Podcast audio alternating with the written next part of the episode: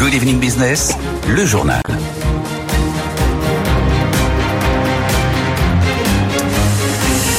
Donc, ben oui, ce budget 2024 présenté ce matin au Conseil des ministres. Bonsoir Thomas Asportas. Bonsoir Guillaume. Par quel bout on le prend? Qu'est-ce qu'on retient Thomas ce soir euh, Bon, trois choses. Que c'est un budget qui veut lutter contre l'inflation et qui veut réduire le déficit et qui veut investir massivement dans les services publics. On vous le dit depuis hier, ce budget 2024, c'est le retour du en même temps. Sauf qu'il coche pas toutes les cases, Guillaume. Lutter contre l'inflation, effectivement, avec 25 milliards d'euros pour indexer sur l'inflation l'impôt sur le revenu et les prestations sociales, mais c'est la fin des boucliers tarifaires et des aides généralisées sur l'énergie. Premier point. Réduire le déficit, là aussi, oui.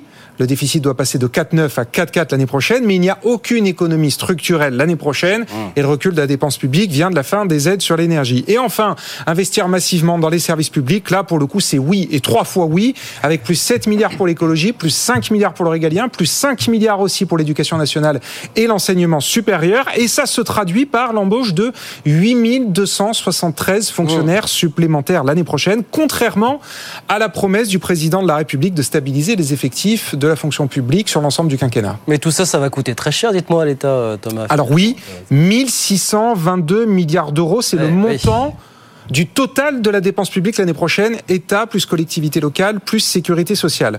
55% du PIB. Et pour financer cette dépense, bah, il y a les recettes fiscales, il y a le déficit et il y a, vous le savez, la dette émise sur les marchés. Et là-dessus, on va battre un nouveau record l'année prochaine avec 285 milliards d'euros empruntés sur les marchés. C'est encore plus que les 270 milliards de l'année dernière, qui était pourtant déjà un record. Et la mauvaise nouvelle, vous le savez, bah, c'est que le taux à 10 ans français est à 3,5 Eh oui. Dans les prévisions de Bercy et jusqu'à la fin du quinquennat. Et du coup, la charge de la dette passe de 38 milliards cette année à 48 l'année prochaine et à 75 en 2027. Elle double en trois ans. Donc la dette va peser très très lourd, de plus en plus lourd. Et ça pose deux questions pour finir. Un, que va dire la Commission européenne? Est-ce que la France, est-ce que ce budget est dans les clous de Bruxelles? Ou est-ce qu'on pourrait rentrer dans une procédure pour déficit excessif? Et l'autre question, c'est que vont dire les agences de notation? Elles aussi nous scrutent de près. Est-ce que la note de la France va être dégradée? Aujourd'hui, je vous rappelle qu'on est à double A. Et le verdict, il va tomber très très vite. Hein, ça va pas tarder, en plein pendant le débat budgétaire à l'Assemblée. Moody's, c'est le 20 octobre. Et Fitch, c'est dans pile un mois, le 27 octobre. Bon, bah tout ça nous promet des réjouissances. Oui, ça va tomber pendant la discussion budgétaire qui commence dans quelques semaines. Voilà. Qui ça- commence dans quelques semaines. Qui commence dans Début semaines. octobre en commission, mi-octobre dans l'hémicycle. Sachant que tout ça a des chances de se terminer en 49.3. Ah D'ailleurs, bah là, euh, le Conseil Ça des fait ministres. qu'on vous dit qu'il n'y a pas de suspense. Ouais, le Conseil des ministres d'ailleurs a entériné le recours possible au 49.3 déjà sur la loi de programmation Ouais. euh, des finances publiques. hein. Qui sera ce a été adoptée annoncé demain. aujourd'hui. Absolument. Bon, on va suivre bien sûr cette discussion budgétaire qui va nous emmener jusqu'à. Noël Oui, facile comme tous les ans. Bah oui. Et à Noël, tout le monde s'embrasse. Voilà comment ça se passe. Merci beaucoup, Thomas. Bon, alors, si on creuse un peu dans tout ça, il y a le budget de la sécurité sociale aussi. Bonsoir, Hélène Cornet. Bonsoir Guillaume. 11 milliards d'euros de déficit prévu l'an prochain à cause de l'inflation, à cause de la masse salariale des professionnels de santé. Donc, du coup, bah, là aussi, on va continuer à tailler dans les dépenses, finalement. Voilà, effectivement, et des efforts d'économie sont un petit peu attendus à tous les étages dans le secteur de la santé. Rien que pour le médicament, on attend des baisses de prix à hauteur du milliard d'euros, 300 millions pour les soins de ville, par exemple. L'assurance maladie, vous le savez, va moins bien rem- rembourser euh, les soins dentaires. Ça sera à la charge désormais des mutuelles. Le gouvernement a mis de côté pour le moment le doublement de la franchise euh, médicale sur les boîtes de médicaments. Vous savez, vous laissez 50 centimes, ça pourrait passer euh, à 1 euro. Ça, c'est toujours en discussion. Et puis, il y a également toutes les mesures pour lutter contre les arrêts de maladie injustifiés, la fraude sociale. Des efforts qui ne suffiront pas. Le déficit de l'ESAQ va s'accentuer. Alors, ce qu'on retient, Guillaume, vraiment de ce euh, PLFSS, c'est finalement que l'exécutif a renoncé à juguler le déficit à moyen terme. C'est même tout l'inverse. Au vu de la trajectoire annoncée, il devrait passer à plus de 17 milliards et demi d'euros à la fin du quinquennat en raison, alors les raisons elles sont connues, un vieillissement de la population, revalorisation des pensions de retraite et tout ça malgré justement la réforme des retraites. Le fameux trou de la sécu se creuse et donc ça ne va pas aller en s'arrangeant. Voilà pour ce budget de la Sécu également présenté ce matin au Conseil des ministres. On en reparlera bien sûr avec nos experts hein, jusqu'à 20h sur, euh, sur BFM Business. Merci beaucoup Hélène. Hélène Cornet avec nous. Le rétropédalage de Bruno Le Maire sur les passoires thermiques. C'est que ce matin dans le Parisien, il avait proposé de repousser la date à laquelle il serait interdit de louer ces logements les plus énergivores. Euh, finalement, il n'en est pas question. C'est ce qu'il a rectifié après le, Conseil des ministres qui a visiblement été encadré, euh, le ministre de l'économie et des finances, dans, dans l'intervalle par certains membres de la majorité. Et puis, on voulait vous faire écouter ce qu'a dit Patrick Pouyanné, le patron de Total. C'était lors d'une journée investisseur aujourd'hui à Londres. Il a dit la stratégie de Total, elle sera multi-énergie dans les prochaines années, mais Total va quand même continuer à augmenter sa production d'hydrocarbures. Plus 2 à 3% par an pendant 5 ans. Écoutez euh, Patrick Pouyanné. Le premier point concerne le pétrole et le gaz. Nous avons un riche portefeuille de projets et la trajectoire que nous allons suivre sur les cinq prochaines années et que nous essayons de suivre, c'est que la compagnie augmentera sa production d'hydrocarbures de 2 à 3% par an.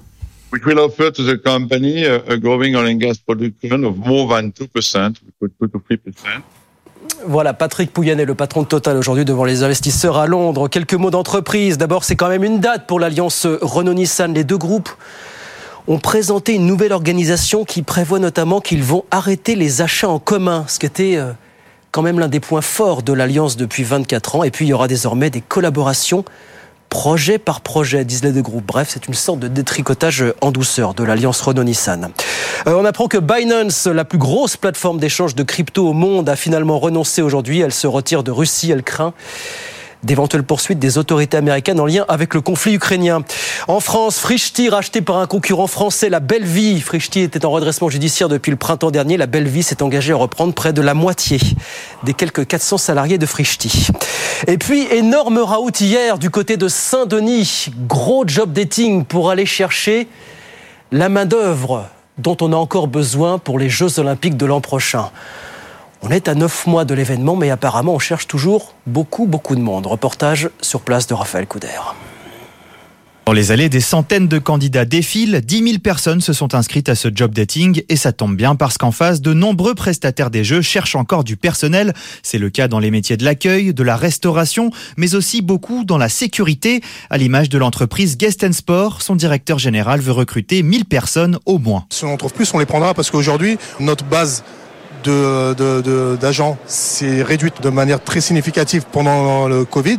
Et donc, on est en train de remonter notre base depuis maintenant, euh, depuis deux ans et demi maintenant. Et donc, on va rechercher le plus de personnel possible pour pouvoir délivrer des prestations. En tout, une cinquantaine d'employeurs sont présents ici. Des grands groupes comme Sodexo qui recrutent 6000 personnes, mais aussi de plus petites entreprises et évidemment le comité d'organisation des Jeux Olympiques qui cherche encore du monde. Ça, c'est ce que nous expliquait Marie Barsac, la directrice exécutive de l'impact et de l'héritage des on va passer de 1700 aujourd'hui à 4000 en juin. Donc vous voyez qu'on va avoir de forts besoins de recrutement. Donc on est là comme d'autres recruteurs aujourd'hui. Euh, on sait que les demandeurs d'emploi sont là. On le voit aujourd'hui. Ils sont euh, plus de 10 000 inscrits. Donc on n'est pas inquiet sur euh, notre capacité à pouvoir recruter. 16 000 postes sont à pourvoir en tout, principalement des CDD. Mais ce que promettent les organisateurs, c'est que cette expérience olympique sera valorisée sur un CV par de futurs recruteurs. Voilà, on cherche encore du monde à 9 mois des JO. Raphaël Couder avec nous sur BFM Business. 18h08. On va sur les marchés retrouver Étienne Braque à Euronext euh, à la Défense. Bonsoir Étienne, comment ça s'est passé aujourd'hui à la Bourse de Paris? Bonsoir. Eh bien écoutez, on a un CAC 40 qui clôture stable, néanmoins c'est une séance dans le rouge, c'est la cinquième, avec un CAC 40 qui est toujours sur des plus bas de mars dernier à 7071 points, et encore, il pourrait être bien plus bas sans Total Energy, qui est de loin ce soir la plus forte hausse du CAC 40, plus 5,6%, quasiment sur un record historique à 63 euros, avec des cours du pétrole qui continuent de grimper, plus 3% pour le WTI, plus 2% pour le Brent à 94 dollars, et puis dans le même temps également Total Energy qui a tenu sa réunion investisseur. Cette année, c'est 9 milliards de dollars d'actions Total Energy qui seront achetés afin d'être annulés. C'est un peu plus de 5% du capital, donc forcément ça va maintenir le cours dans les prochains mois. À noter que Téléperformance continue de baisser, quasiment 3% de baisse à 114 euros et l'euro dollar qui est toujours sur des plus bas de mars dernier à 1,05, 1,0506 et donc tout ça, ça continue de peser sur la tendance et sur le moral des investisseurs. Toujours sous les 7100 points ce CAC 40 à 7071 points au fixing. Merci beaucoup Étienne. On regarde rapidement ce qui se passe à Wall Street à la mi-séance. Le Dow Jones qui perd 0,5%, 30 3440 points. Et puis l'indice Nasdaq de son côté qui recule de 0,1%, 13 047 points. BFM Business présente Edwige Chevrillon, la grande interview. Bonsoir à tous, bienvenue dans cette grande interview où je reçois un ancien ministre qui est passé par le miel, les amendes et qui aujourd'hui a donc décidé de reconstruire la filière nucléaire française. Bonsoir Arnaud Montebourg. Bonsoir Edwige Chevrillon. Merci d'être avec nous. Vous avez annoncé ce matin que donc vous allez vous lancer dans un nouveau métier, donc euh, reconstruire la filière nucléaire française qui en a bien besoin.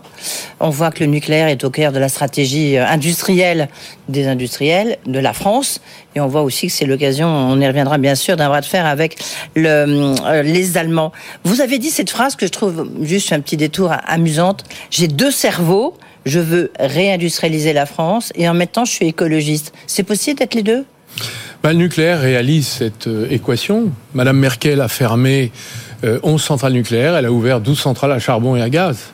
Et on a euh, cette euh, situation qui fait qu'aujourd'hui, si on veut se débarrasser de l'énergie brune, du fossile, du pétrole et du gaz, et bien sûr du charbon, il faut euh, investir dans le nucléaire. Il y a aujourd'hui 50 projets de centrales en Europe de construction et une centaine dans le monde. Les Chinois en construisent plusieurs par an. Donc on voit bien que cette énergie est une énergie d'avenir. D'ailleurs, quand j'étais au gouvernement, j'étais dans un gouvernement avec des écologistes. Oui. J'avais dit c'est une filière d'avenir. Euh, je vois que euh, les choses ne se démentent pas. D'ailleurs, si on n'avait pas fermé Fessenheim, je pense qu'on aurait pu fermer oui. nos centrales à charbon. Il y en a encore deux et demi. Ouais, voilà. Ouais. Lorsqu'on lit euh... Saint-Avold, Cordemais, et puis un peu l'Andivisio, c'est du gaz. Voilà. Lorsqu'on lit, je ne sais pas si vous avez lu la, la, tribune écrite par Henri Proglio qui dirige EDF, la, la, manière dont a été décidée la fermeture de Fessenheim, ça fait froid dans le dos. Et vous-même, vous avez participé à la commission d'enquête sur le, les erreurs des politiques sur le nucléaire. Ça vous a inspiré quoi? Ou ça vous inspire quoi du reste encore aujourd'hui? Bah, Les errements des politiques. D'abord, il faut, il faut. Euh, c'est vrai que c'était un combat intérieur. Moi, euh, quand évidemment mon parti à l'époque, euh, qui était mon parti, ça ne l'est plus, mais à l'époque c'était mon parti, mm. j'avais euh, refusé de voter au sein du parti la fermeture des 25 centrales. Mm. Puis ensuite, quand on est arrivé au gouvernement, je me suis retrouvé au ministère de l'Industrie et de l'Économie et j'ai passé mon temps à expliquer que ça n'avait aucun sens, puisqu'on a déjà qu'on luttait à fermer des entreprises, à lutter contre des entreprises qui fermaient, qui faisaient faillite partout. Vous vous en souvenez dans les années 13, 14 et suite de la grande crise la grande réception de 2009, on n'avait quand même pas fermé des usines rentables qu'employaient des 2000 personnes, c'était le cas de Fessenheim, et euh, on mettait à la poubelle, on a mis à la poubelle en fermant Fessenheim 8 milliards d'euros. Même 15, hein, si on croit Henri Proglio, l'ancien patron d'EDF. En tout cas, à l'époque, c'était ce que nous avions chiffré. Et donc, on voit bien que euh, fermer euh, des outils qui peuvent s'amortir encore très longtemps, qui sont amortis et qui peuvent encore délivrer un courant bon marché et de l'électricité bon marché est une, est une grave Alors, erreur pour une nation. Aujourd'hui, vous vous lancez dans cette reconstruction de filières nucléaires avec euh, vous créez que, je veux dire, c'est quoi votre légitimité? Certes, vous avez été ministre de l'industrie, mais aujourd'hui, j'ai envie des caricatures, pardonnez-moi, mais vous êtes dans le miel et les amandes. Que, quelle est votre légitimité bah, à être dans le nucléaire? D'abord, je ne suis pas que dans le miel et les amandes. Non, je suis. Sûr, vous êtes je, aussi... je, ne le suis pas. Euh, d'ailleurs, je vous invite vous-même à créer une entreprise et, et, et, et en mesurer ce que je fais depuis 2015, donc 2015-2023. Donc, on a créé des entreprises nouvelles dans l'industrie et dans l'agriculture. Et dans l'industrie, notre stratégie est de construire une ETI, une sorte de Valeo du nucléaire, c'est un équipementier de premier rang, qui euh, rassemble des PME qui aujourd'hui sont trop éclatées.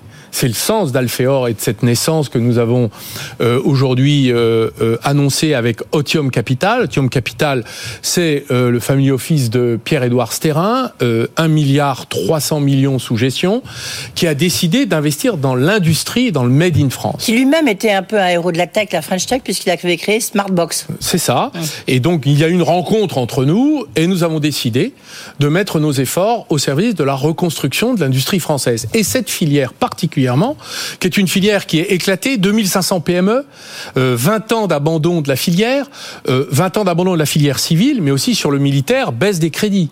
Donc euh, le nucléaire civil et militaire aujourd'hui n'est pas euh, dans les petites entreprises sous-traitantes, n'est pas dans une grande forme. Vous avez des chefs d'entreprise qui n'arrivent pas à financer leurs investissements, leur recherche-développement, qui ont du mal à garder leur talent, à former, et puis il y a les problèmes de transmission liés à l'âge aussi qui se manifeste sur tout le tissu de ces petites entreprises qui sont Mais sur les territoires. Vous avez déjà identifié combien de cibles?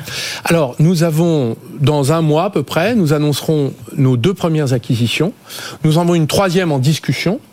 Et euh, il y a beaucoup de candidatures. Euh, qui prennent contact avec nous, puisque ça fait un an que nous travaillons sur ce projet, donc nous l'annonçons parce que la création est aujourd'hui. Mais notre objectif est de fédérer euh, un certain nombre d'entreprises dans les métiers de la chaudronnerie, la robinetterie, la boulonnerie, la forge, euh, la, la fonderie. Les compétences, elles ont disparu. Regardez ce qu'est tout le problème de Flamanville. Justement, il y a des problèmes de cuve, il y a des problèmes. Vous voyez... Elles n'ont pas disparu. Elles sont encore là et il est temps, elles sont très affaiblies, mm. mais elles n'ont pas disparu. Il est encore de réinvestir. Donc notre projet est de construire une grande ETI avec les différents métiers et de peser, bien sûr, vis-à-vis des donneurs d'ordre et de construire un flux euh, de, euh, de croissance et surtout de se porter à l'international, puisque c'est un marché maintenant qui est mondial. Et aujourd'hui, les petites entreprises ne peuvent pas le faire seules. Donc nous travaillons évidemment en coopération parfaite avec la filière et, avec, les donneurs d'ordre, bien sûr, qui sont parfaitement informés de ce que nous faisons et en coopération avec eux. Il vous faudra combien de temps, à votre avis, justement, pour reconstruire Alors, pas, pas l'ensemble de la filière, hein, parce que comme vous l'avez dit, c'est des milliers d'entreprises euh, c'est 2500 entreprises. Vous, voulez en constituer combien pour avoir une force de frappe suffisante Écoutez, nous nous laissons. Nous nous laissons la liberté euh, de, faire nos choix, donc on ne veut pas annoncer d'objectifs ni de cibles.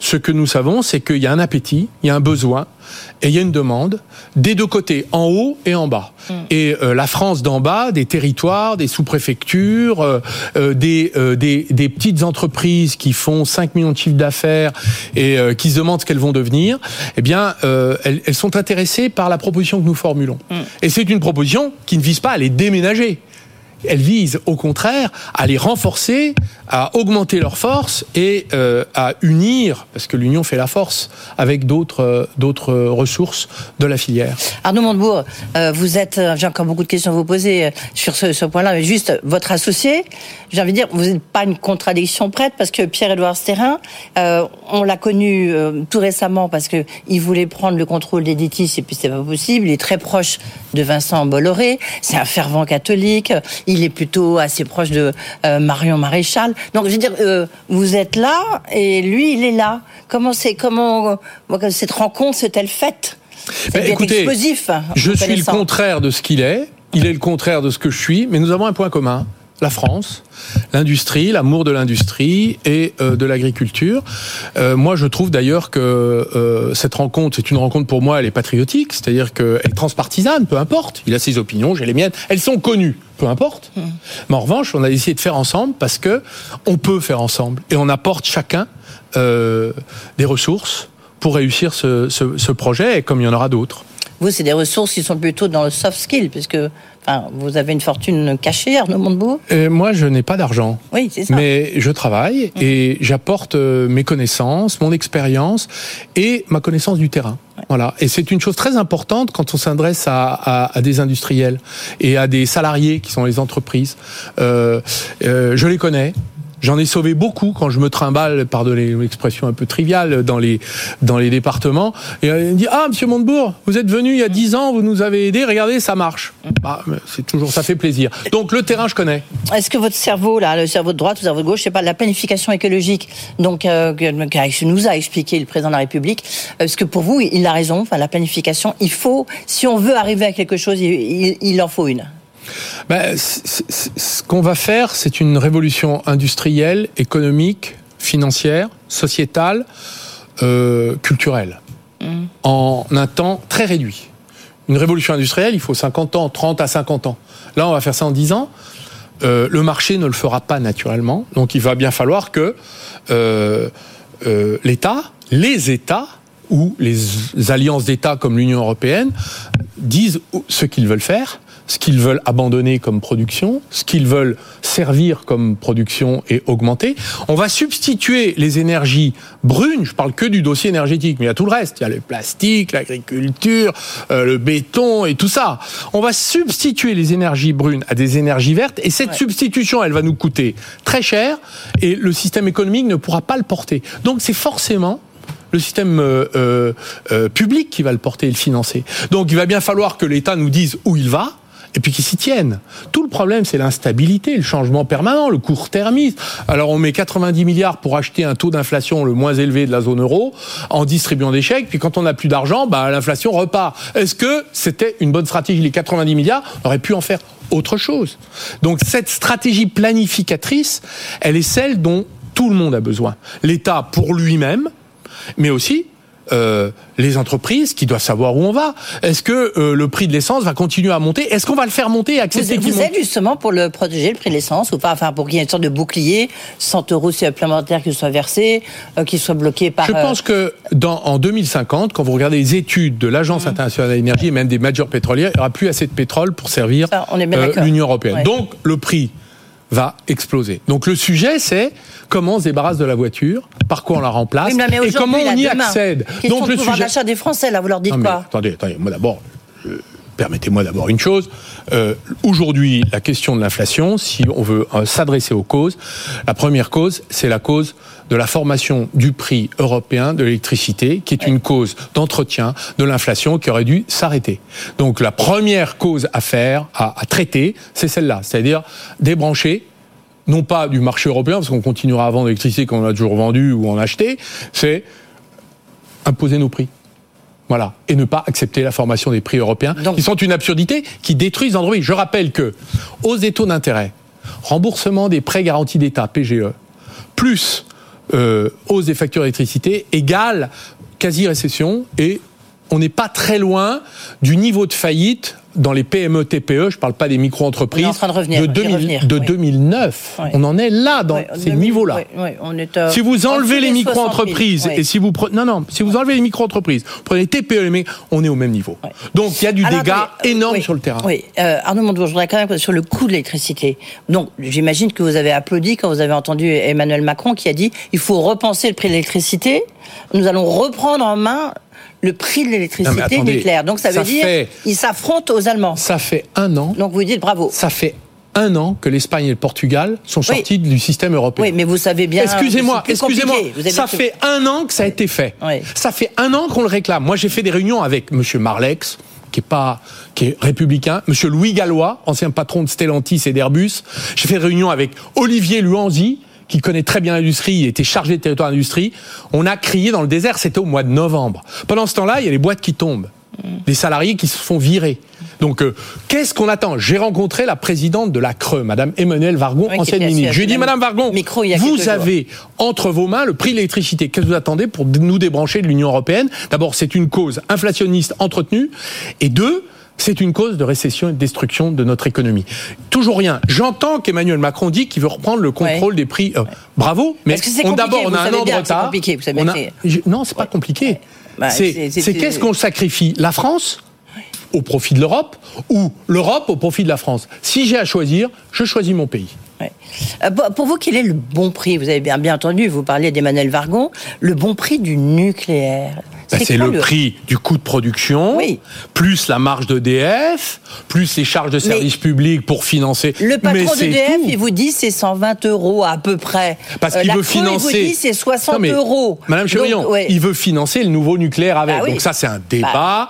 que le gouvernement doit avoir et une pondération à avoir. Mais aujourd'hui, les factures d'électricité, c'est 700 euros. On n'en on est pas là. Oui, du reste, vous avez fait un podcast sur le scandale des. Le scandale oui, j'ai euh, créé un podcast qui s'appelle Les vrais souverains.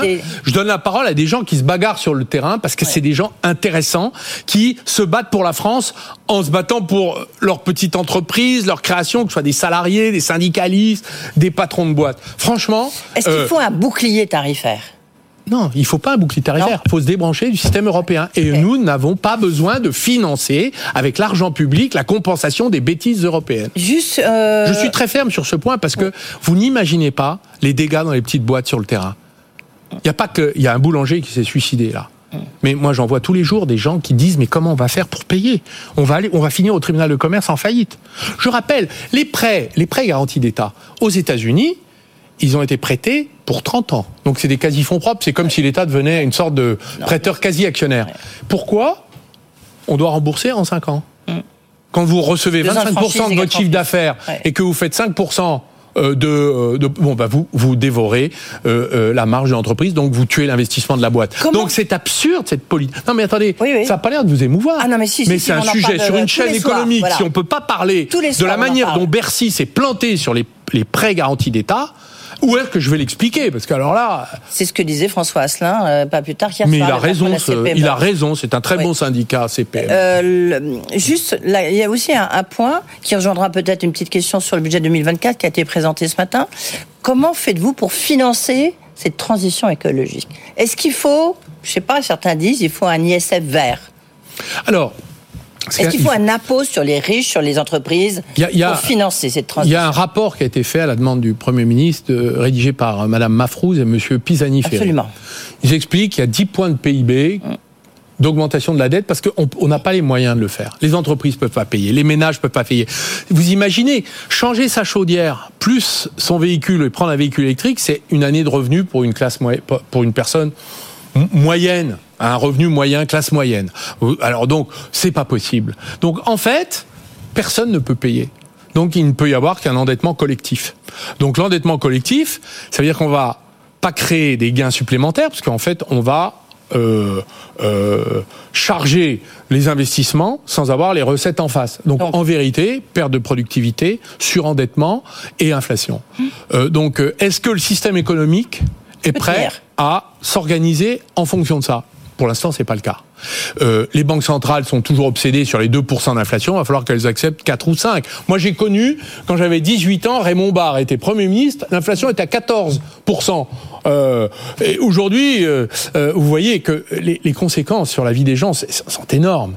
Donc, on va aller vers une période durablement inflationniste, mais qui va payer? Je pense, et c'est ma position, je pense qu'on ne s'en sortira pas sans protectionnisme climatique un peu à la Trump. Hmm. C'est-à-dire qu'à un moment, vous allez dire, bah, écoutez, euh, tous ces produits chinois que nous importons, parce que c'est de l'exportation de nos, émissions de carbone, hein, eh bien, euh, on va s'en passer, on va produire sur place, sera plus cher, mais au moins on aura créé de la richesse, on aura reconstitué l'économie circulaire des Trente Glorieuses. Merci beaucoup Arnaud Bondebourg. Vous Merci de m'avoir donné la parole. Vous pourriez euh, vous mettre dans les pompes à chaleur puisque le président en veut un million. Ah, euh, on n'en est pas loin. On n'en est, pas, loin. On n'en est pas loin. Ok. Bravo. Donc euh, avec votre fonds, donc Alphéor, reconstituer la filière nucléaire. C'est une future ETI, entreprise de taille intermédiaire, une sorte de Valéo du nucléaire. Nous en parler. Merci, beaucoup d'avoir été hein. avec nous, Arnaud Montebourg. Good Evening Business. Actu, expert, débat et interview des grands acteurs de l'économie. 18h35, c'est parti pour les experts avec Bruno Coquet qui nous a rejoint. Bonsoir. Bonsoir. Je le rappelle, vous êtes docteur en économie et chercheur associé à l'OFCE. Edwige Chevrillon, bien sûr, vous êtes resté avec nous. Mmh. Euh, nous allons parler de cet échange que vous avez eu avec Arnaud Montebourg à l'instant. Euh, alors, plusieurs sujets ont été évoqués avec lui, mais surtout l'indépendance énergétique de la France grâce au nucléaire. Oui, mais la souveraineté, il a raison de dire qu'en fait, il a toujours cru, hein, notamment, euh, il a toujours expliqué l'absurdité de fermer Fessenheim, mais comme il dit, j'avais les écologistes au gouvernement et j'avais pas forcément le dernier mot, mais en même temps, il a euh, toujours, il avait même refusé de, de voter. Il a rappelé euh, euh, ce qu'avait décidé son la loi qu'avait décidé son, parti. Donc là, il se lance dans le nucléaire. C'est vrai qu'il y a des tas de, il y a 2500 petites entreprises. Là où on peut un peu s'interroger sur sur l'état de cette filière, on voit bien qu'elle a quand même été très très abîmée. Euh, c'est des petites PME, le savoir-faire, il est un peu parti, il est en train de partir. Lui, il fait, il pense qu'ils pourront, euh, ils pourront y arriver. Ils sont là, 3, oui, 2500, 3000 entreprises, qui, enfin, euh, plus de 220 000 salariés en France, quand même, le nucléaire. On n'imagine pas aujourd'hui. c'est très, très limité. c'est très alors, justement, lui il dit, alors j'aime beaucoup l'expression du valéo du nucléaire, mais comment est-ce qu'il espère constituer un équipementier de rang, un grand équipementier, dans une profession aussi émiettée, justement? C'est un petit peu bah, ça. C'est bah, bah, ça, valéo, c'est ça. C'est-à-dire, vous avez des tas de petites entreprises, et puis après, se, vous, vous, les mettez euh, ensemble avec une structure commune et vous leur permettez de se développer. Oui, ils seront forcément plus forts dans ce cadre-là. Maintenant, tant qu'il y aura ce bras de fer entre les pro-nucléaires et ceux qui considèrent que le nucléaire ne doit pas être considéré comme un outil de décarbonation dans les textes européens, euh, finalement, on sera toujours limité, Bruno Coquet. Euh, oui. Non, pas forcément. moi, je pense pas qu'on est limité. Moi, j'ai entendu le, le, pitch d'Arnaud Montebourg. Je crois beaucoup qu'on a des décisions qui partent d'en haut, un top-down, si on veut du nucléaire, parce qu'on veut de l'électricité en Europe, etc. On veut un monde décarboné. Mais après, il faut que ça suive. L'industrie, c'est quoi? C'est de l'ingénierie euh, innovante, c'est de la qualité de fabrication, surtout dans, ce, dans ce, cette industrie-là où il faut de la, la sécurité. Mmh. Et puis, c'est de l'organisation. Si vous mettez pas les gens ensemble pour accomplir le plan, euh, avoir des délais, vérifier que chacun arrive euh, avec le bon niveau de qualité et, des, des, étapes de passage, ben, ça marche pas. Et donc, quand il présente la filière nucléaire comme abandonnée depuis des années, je pense que tout le monde est à peu près d'accord là-dessus. Mm. On voit bien qu'il y a un problème de coordination. Est-ce que DF est capable de prendre en charge cette coordination, de vérifier que tout marche bien dans les délais prévus, au coût prévu? C'est pas sûr. Et donc, du coup, moi, je pense qu'il y a un vrai sujet mm. et que c'est bien de le prendre dans ce sens-là. Et on, on, voit ce qui s'est passé sur la filière aéronautique, hein, notamment dans, euh, près de Toulouse. C'est-à-dire autour d'Airbus, vous avez des myriades de petites PME euh, qui, en fait, euh, bah, arrivent aujourd'hui. Elles, elles, arrivent. Alors, c'est vrai qu'Airbus a joué un rôle très important, notamment pendant la crise, mais pas que. Et, et ils arrivent à fédérer autour euh, de Airbus, du gros client, l'équivalent de DF, mais dans l'aéronautique, des myriades de petites PME, et ça marche. Et là, là c'est 15 ans, 15 ans d'une filière qu'on a laissée en sommeil, effectivement. On a perdu un savoir-faire qu'on a toutes les peines du monde à retrouver maintenant. Vous voyez, effectivement, et en même temps... les problèmes de Flamanville, on est dans ces problèmes. Oui, mais ce, que, ce, que, Arnaud Montebourg vont euh, expliquer, c'est que justement, on n'a pas tant perdu finalement que ça en termes de savoir-faire, et qu'on a encore voilà, les euh, compétences, et que justement, il est temps de raviver tout ça. Et le maire dit, on cherche 15, on veut former entre 10 et 15 000 personnes par an dans les prochaines années dans le nucléaire finalement. Ah c'est autre chose que les Jeux Olympiques. Hein. bah, c'est les Jeux Olympiques du nucléaire. non, mais ceci dit. 400 mètres air, quand même. non, mais euh, Edwige Cheverillon, puisque vous parlez de l'importance de fédérer, euh, que se passe-t-il autour de l'idée d'Agnès Pannier-Runacher de créer cette alliance du nucléaire, de fédérer autour de la France, je crois que c'était 16 pays, justement pour peser sur les décisions européennes en matière de politique énergétique? Parce qu'on n'en a pas beaucoup entendu parler depuis. Non, alors là, vous avez entendu le coup de gueule d'Armand Bourg en disant bah, bah heureusement que le, le, président dit que il faut maintenant ça suffit. Ça fait plus d'un an qu'on s'est exprimé avec Louis Gallois, euh, avec euh, ceux qui sont plutôt pro-nucléaire, c'est clair, en disant il faut absolument euh, bah, se couper euh, reprendre en main notre destin euh, en termes de, de coût d'énergie nucléaire. C'est ce qui est mmh. effectivement un phénomène inflationniste très très très important. Après, c'est pas si simple que ça, mais il est peut-être temps, et en tous les cas, c'est ce qu'a décidé le, président Macron. C'était une phrase quand même très importante mmh. de dire maintenant, on va s'opposer. Euh, enfin, c'est donc un choc frontal vis-à-vis -vis des Allemands et vous avez raison, de la Commission européenne. Mais là, il a fait une réponse de Normand. Alors, a peut-être pas une réponse de Normand. Quand vous lui posez la question, quel est le bon prix du nucléaire? Pour lui, il faut trouver un intermédiaire entre ce que veut EDF, qui dit aux alentours de 60. Non, EDF, c'est 120. 120 et de ce que dit euh, le, le gouvernement, la Creux, qui est aux alentours de 60. Voilà, exactement. Euh, Emmanuel Macron dit on veut on veut créer, on veut plancher là-dessus et trouver un consensus euh, en octobre. Voilà, c'est l'objet d'une ah, discussion qu'on semble oui, pas mais encore une fois, non, mais encore une fois, on en parlait hier soir. Comment est-ce qu'on peut trouver un consensus dans la mesure où il y a deux objectifs qui sont complètement opposés? EDF aimerait être une entreprise normale, simplement stabiliser et pérenniser son modèle économique, et l'État veut utiliser EDF pour être un bouclier pour protéger le pouvoir d'achat des Français. Donc, à partir de là, de toute façon, il n'y aura pas de consensus. C'est la contradiction. C'est euh, qui finance EDF. Il fixe un prix élevé de ce que je comprends parce que il intègre le financement des projets qu'on lui demande. Et son désendettement, 65 milliards. Bruno. Et le paiement du bouclier, parce qu'il a supporté une partie du bouclier. Mais effectivement, si on dit après c'est une entreprise publique, donc il m'obéit lorsque je fixe le, prix de l'électricité, euh, ça peut pas fonctionner. Ça, bah, enfin, si, ça peut fonctionner. Ça fonctionne. Ça a toujours fonctionné comme ça en France. C'est le contribuable qui a euh, payé. Oui, oui, voilà, c'est ça. Voilà. Oui, mais le c'est 100%, je veux dire que c'est quand même 100% euh, nationalisé maintenant, EDF. Donc, oui, euh, mais, le, problème, c'est si le contribuable paye, dans un marché français fermé comme dans les années 60, on comprend bien, dans un marché européen ouvert, ça veut dire qu'on on, fixe le coût marginal bas, et donc que c'est la France, c'est le contribuable français qui investit pour fournir de l'électricité à l'Europe. Donc du coup, il y a quand même euh, quelque chose. Non, mais c'est pas mais attendez, en même temps, c'est ce que dirait souligner Arnaud Montebourg, c'est cette inflation qu'on subit aujourd'hui et que lui il dit il estime durable. Elle vient d'où? Elle vient des coûts de l'énergie. Elle vient du choc de l'offre subi en grande partie, bah, par la guerre, euh, notamment avec la guerre en Ukraine, etc. Et donc, si vous baissez les coûts de l'énergie, bah, l'inflation elle va baisser. Donc, ça peut se retrouver aussi dans le pouvoir d'achat des Français. C'est là qui est venu. de production, c'est pas un, prix de vente. Et puis, le, la côté de ça, c'est qu'on rentabilise aussi d'autres sources de production en remontant le coût de l'énergie nucléaire. C'est que ça rentabilise du solaire là où il y a du soleil. Et donc, euh, et donc du coup, il y a, y a, un jeu à somme pas nulle. En tout cas, il y a un problème de financement. Et de ce problème de financement, il va bien falloir le résoudre. Si c'est EDF, eh ben, il faut fixer un prix plus haut.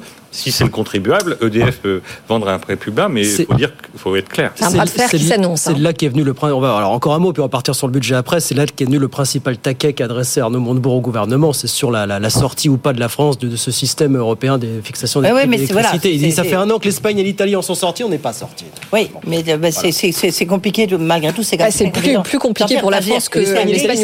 L'Espagne c'est particulier. De l'Union européenne. Voilà, l'Espagne c'est en bout de course donc c'est un peu différent. Je le dis à un moment où quand même la France peut faire entendre sa voix, mais c'est contre l'Allemagne. On en revient à l'importance du courage politique. Bien. Et alors, puisqu'on parle de courage politique, bah, nous allons revenir au budget, qui est aussi le gros dossier de la soirée. C'est pas fini. Donc, ce budget 2024 présenté au Conseil des ministres, on va redonner bien sûr les principaux chiffres dans, un instant, hein, Audrey. Hein. Oui, absolument. Mais alors, c'est un peu un triangle d'incompatibilité que Thomas Asportas va nous expliquer brillamment dans un instant. Mm. En gros, c'est plus de dépenses, euh, moins d'impôts et en même temps, on réduit le déficit. Donc, c'est un peu l'économie de Merlin l'Enchanteur. On va écouter, bah, puisque vous parlez de Merlin l'Enchanteur, on va écouter Bruno Le Maire ce matin à la sortie euh, du Conseil des ministres. Écoutez. Oui, il faut engager des économies. On a dépensé beaucoup euh, pendant la crise du Covid. Nous avons protégé nos compatriotes, mis en place le bouclier sur le gaz, le bouclier sur l'électricité des factures qui devaient augmenter de 200, 220 euros n'ont pas augmenté.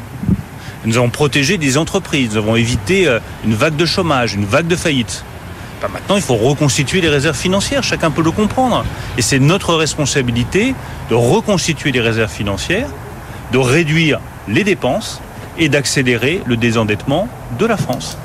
Voilà Bruno Le Maire tout à l'heure du côté de Bercy. Je ne sais pas si Merlin l'Enchanteur a trompé beaucoup de monde comme euh, Thomas, parce que euh, c'est un petit peu ce qui ressort des, commentaires depuis ce matin et même depuis quelques jours. Non, on s'attaque pas vraiment à la baisse de la dépense publique dans cette histoire. Hein, ah oui, alors non, mais si vous voulez qu'on parte là-dessus, effectivement, euh, bah, parce qu'il y a plein de manières de prendre ce budget. Alors là, effectivement, on vient de l'entendre sur les, les, économies. Oui, ce budget est un rendez-vous raté sur les économies, puisqu'on nous affiche une baisse de 16 milliards de la dépense publique, mais ces 16 milliards, ils viennent de la fin des aides sur l'énergie. Sur les économies structurelles, il y a zéro.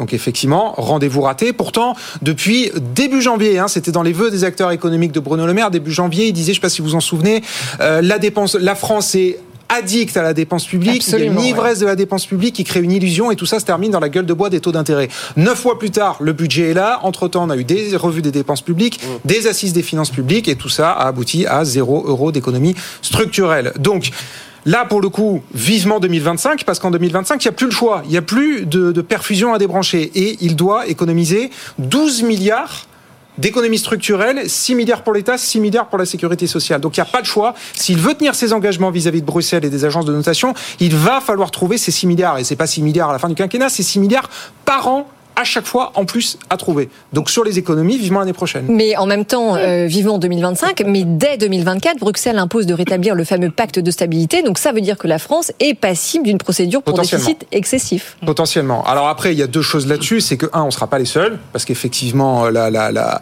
le Covid plus la guerre en Ukraine a fait exploser les compteurs de tout le monde, enfin en tout cas d'une bonne partie des pays. Et deux, l'an prochain, de ce que nous explique la Commission, on va être dans un entre-deux. C'est-à-dire qu'effectivement, on n'aura pas encore les, les, nouvelles règles gravées dans le marbre, mais on va pas non plus revenir aux règles qui préexistaient au, au quoi qu'il en coûte. Et donc on va être dans une espèce de phase transitoire où la France, la France a l'art hein, de, de, mm. de, négocier les règles en sa faveur pour jamais être sanctionnée. On devrait encore pouvoir passer entre les mailles du filet. Mais oui, alors, mais effectivement, effectivement, pardonnez-moi l'expression, ça la fout mal, ça c'est sûr. Oui, et puis alors, enfin, la grande question, c'est est-ce qu'on va réussir à passer entre les mailles du filet des agences de notation. Parce que si on a des décisions qui sont en notre défaveur, on a des taux d'intérêt et notre taux de croissance qui vont se croiser. C'est bientôt hein, les, agences de notation, Thomas. Hein. Dans, un mois. Dans, un mois. Alors, en pleine discussion budgétaire en plus, ça va pas. Ouais, ouais, Bon après, le, après euh, c'est c'est enfin c'est tous les ans la même date. Hein. C'est tous les six mois qui revoient. Donc et à chaque fois on se fait peur.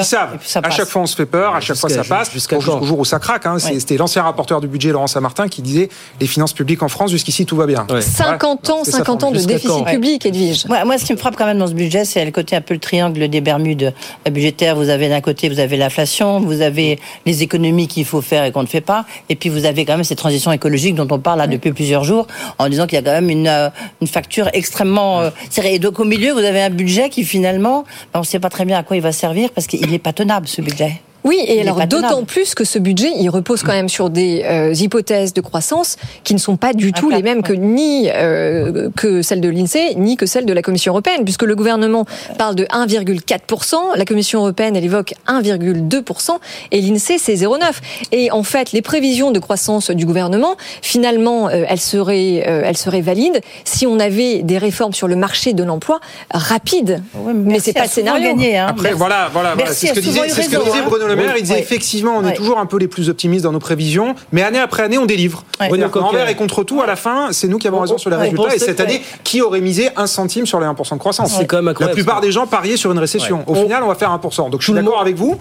Sur, sur le papier, euh, le, le, les 1,4 paraissent vraiment euh, très optimistes. Hein. C'est d'ailleurs ce que dit le Conseil des finances publiques, matin, midi et soir.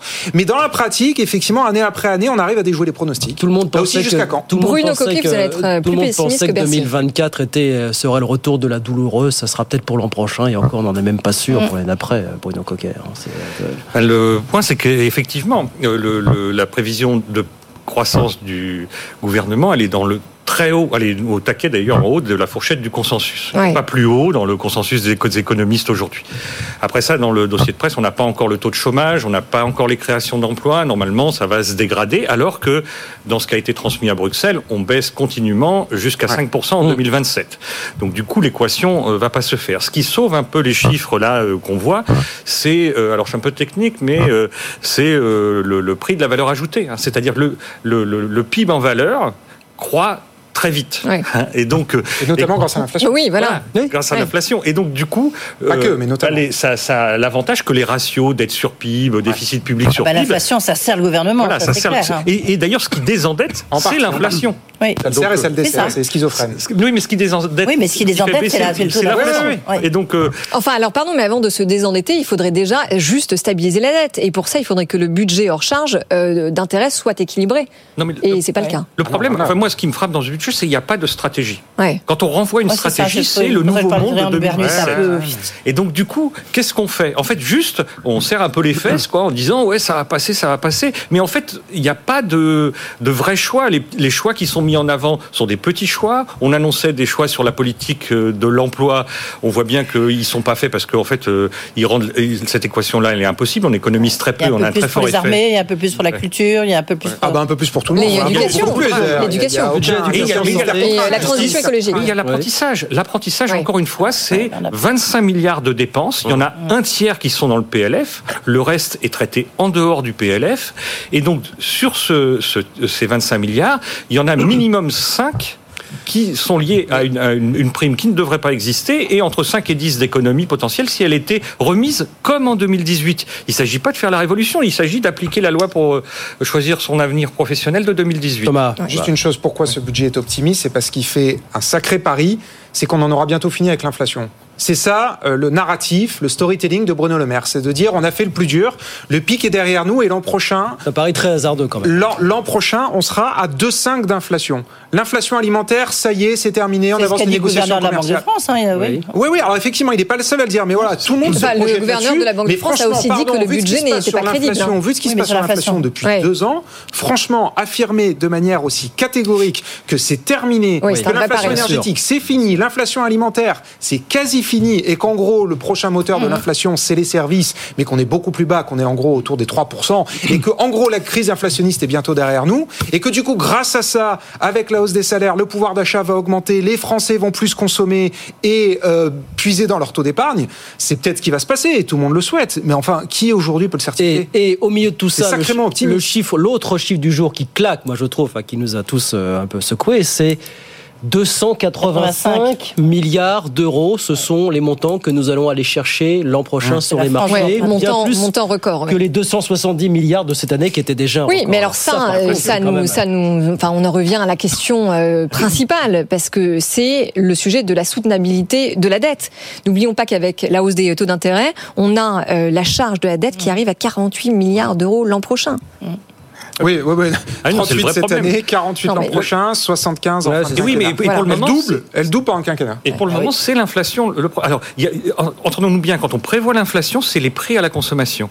Mmh. Il y a le prix du PIB, de la valeur ajoutée, qui croît plus vite parce que les marges augmentent, parce que euh, des choses sur les imports et les exports. Mais euh, il faut avoir en tête que ce qui favorise les, le- les indicateurs budgétaires qui euh, vont dans le bon sens, c'est plutôt le prix du PIB. Et donc, on- il, y a une- euh, il faudra regarder en détail quand on aura le détail des prévisions. Mais cet écart entre le prix du PIB et le prix à la consommation, qui en plus n'est pas sûr de baisser, est un vrai problème. Donc, en fait, on a une espèce de, euh, de tour de passe-passe nominale euh, qui- auquel il faut faire attention. moi, vraiment, je frémis à l'idée de, de, de voir que les agences de notation vont statuer dans un mois en plein milieu de la discussion budgétaire avec des débats enflammés à l'Assemblée nationale entre la majorité, enfin la majorité relative et l'opposition de gauche. Ça va être quand même. Oh bah, sauf qu'il y en aura peut-être déjà un 49.3. Hein, Oui, ça, trouve. c'est Donc, encore euh, là, au moins, Alors, ça sera. oui, tout ça pour laisser A des priori, traces zéro suspense. Oui, oui, tout à fait. Mais ceci dit, qu'est-ce qui s'est passé, euh, Thomas Asportas, depuis euh, la grande annonce de Bruno Le Maire de faire une révision des dépenses de chaque ministère Parce que c'était euh, la grande Ouais. annonce tonitruante de alors- début d'année. On en est où? Parce que là, quand- ça ne se traduit pas dans le budget. Non, non, non, non, effectivement. Bah, ils ont comm- Oui, cette année, en tout cas. Et ils nous promettent qu'à partir de l'an prochain, c'est même inscrit, hein, là, vous voyez, j'ai le, le résumé du budget, ça va se traduire par 6 milliards d'économies l'année prochaine, 6 milliards d'économies euh, pérennes, structurelles, et 6 milliards encore supplémentaires l'année prochaine. Ils disent en gros, on a lancé l'exercice cette année, on a commencé à ouvrir la pile de dossiers, de dépenses. Enfin, il y en a tellement des dizaines de milliers. Ils disent cette année, c'était encore un peu tôt pour vraiment euh, tailler, dans, le, de- tailler dans, le, dans, dans les dépenses et on va s'y mettre l'année prochaine. Mais oui, effectivement, cette année, euh, on- le compteur n'y On n'y est pas, pas. du tout. Le compteur n'y est pas du tout. Le budget Après, d'État ne baissera pas. sur le, le- le- le- le- les 285 milliards, je trouve que la somme est tellement gigantesque Oui. qu'en vérité, ça ne veut plus rien dire. C'est-à-dire que on a emprunté l'année dernière 270 milliards et on va arriver à le rembourser. À la fin des fins, Et il y là avait une où ça pose un sujet. Il y avait une justification, on pouvait l'expliquer. En disant il y a la crise de la Covid, euh, il y a la, la Oui, il y a. Ukraine, Oui, il oui, se passe oui. quelque chose. Oui, c'est vrai. Là, en Là, je suis d'accord. 2024. Oui, pourquoi est-ce qu'il faut emprunter euh, autant oui, L'Espagne et l'Italie seront revenus sous les bah, 3% de 285 déficit. milliards à 4%. L'Espagne. Oui, 3,5. Oui, oui. 3,5. Non, mais voilà, à la fin, à la fins. Le comparatif, c'est que l'Espagne et l'Italie seront revenus au-dessous des problème 3% C'est du la- PIB la- la d'ici charge de la 2025. dette. C'est ça la question. c'est la charge de la dette. Et alors, il y a deux manières de voir les choses. C'est-à-dire, effectivement, en absolu, c'est des montants euh, invraisemblables. C'est-à-dire que 75 milliards, ça va devenir en 2027 Le premier plus gros. voilà, plus que l'éducation nationale, plus que la défense. Enfin, c'est invraisemblable de se dire ça. Et en même temps, je trouvais intéressant l'argument d'Éric Coquerel, le président de la commission des finances, Ouais. quand il entendait euh, avant-hier, oui, voilà, LFI, quand il entendait euh, auditionner avant-hier euh, Pierre Moscovici au titre de président de la- la- du Conseil des finances publiques, il disait oui, c'est beaucoup, mais rapporté justement à l'évolution du PIB avec la croissance, avec l'inflation, en fait, on reste stable, ça représente toujours peu ou prou 2% du PIB. Ouais. Donc la charge de la dette dans la, en, en absolu, elle augmente. c'est un argument qu'on Enfin, En valeur, elle, elle- elle augmente, mais proportionnellement, en fait, le ratio ne bouge pas, donc ça reste, l'équation reste la même. En gros. Bruno, Oui, mais si l'inflation baisse, le taux d'intérêt réel devient positif et là euh, ça la, la- la charge au- augmente. Elle, elle pèse d'un poids fort. Oui. et après c'est pas le 49.3 il règle le problème de la discussion budgétaire mais il règle pas le spread de taux. Le problème des agences de notation c'est le il spread peut, de taux. peut l'améliorer quand même à la marge, on est d'accord. Évitera c'est que des images quand même, peu- ça fait, voilà, ça fait des oui, images en moins, oui, ça oui, fait, oui, même s'ils ont Non, des mais il n'y aura pas un critères 43 dès la mi-octobre. Oui, de toute façon, le, Ah, euh, rapporteur général du budget a déjà prévenu qu'il y aurait un- une loi de finances rectificative. Donc ça, Ah, en dit non, euh, sur le. Budget. C'est- C'est c'est juste, c'est- c'est c'est un budget, on ne sait pas en fait très bien, c'est un budget de quoi, pourquoi faire. C'est un budget Bah, manque- c'est- c'est un budget court terme. de- il manque de, de- de direction, de stratégie. De, ça aurait pu être un Ouais. budget vert, ça aurait pu être. vous voyez, On dépense plus et en même temps on dépense moins. Allez, on va s'arrêter là, on se fait du mal. Merci d'être venu. Thomas Asportas, merci beaucoup. Bruno Coquet qui va rester avec nous, qui va continuer à se faire du mal jusqu'à 20h avec nous dans, dans un instant, bien sûr. Et Edwige pense. à demain, 18h10. Ah, allez, on va changer de sujet. On va parler. Je reçois le président de la Fédération euh, française de rugby. Ah, voilà bien. un sujet qui va nous avec un masque, vous avez, avec Ouais, un masque comme En. Dupont. Bon. Non, mais pour savoir s'il y a le temps de faire euh, un peu euh, Bah oui. le quart de finale, ça va, ça va arriver. euh, euh, c'est le temps de faire un, un premier petit bilan. Ça se passe bien, même en termes de business, d'économie, de jeu. euh, donc euh, Florian Grill, qui est un entrepreneur, Oui. euh, bah, il sera avec nous. Il va tout nous expliquer. Voilà Ben un voilà. sujet positif. 18h10, il en faut. 18h56, nous revient dans un instant. hein. Ah oui, restez avec nous. On va continuer à parler budget, bien sûr. On va mais pas parler du que. budget de la Sécu aussi, parce Oui. qu'il a aussi des choses à dire. Et puis euh, l'État qui se cache de moins en moins s'agissant des excédents du pactole de l'Agir Carco. Olivier Dussopt a été très cash hier sur le sujet. Bref. Mais y a-t-il vraiment un pactole? Oh oui. La réponse tout de suite. Oui. Good Evening Business. Actu, experts, débat et interview des grands acteurs de l'économie.